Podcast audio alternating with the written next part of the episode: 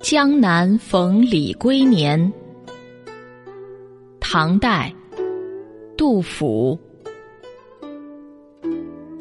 岐王宅里寻常见，崔九堂前几度闻。正是江南好风景，落花时节又逢君。少年时，杜甫初逢李龟年，正值开元盛世。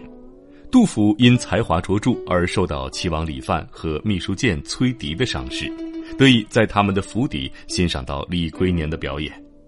在杜甫的心中，李龟年是和开元盛世和自己青年时期的生活紧密相连的。几十年后，他们不期而遇，这时大唐王朝已经衰败，他们两人的晚景也十分凄凉。这种会见自然就很容易触发感慨。诗中的前两句“齐王宅里寻常见，崔九堂前几度闻”，意思是当年在齐王宅里常常见到你的演出，在崔九堂前也曾多次欣赏你的艺术。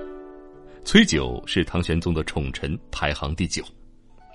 后两句正是江南好风景，落花时节又逢君，说的是眼下正是江南暮春的大好时节，没有想到能巧遇到你这位老相识。了解了当时唐朝的时局和杜甫的遭遇，自然懂得“落花时节”这字里行间蕴藏着的感慨。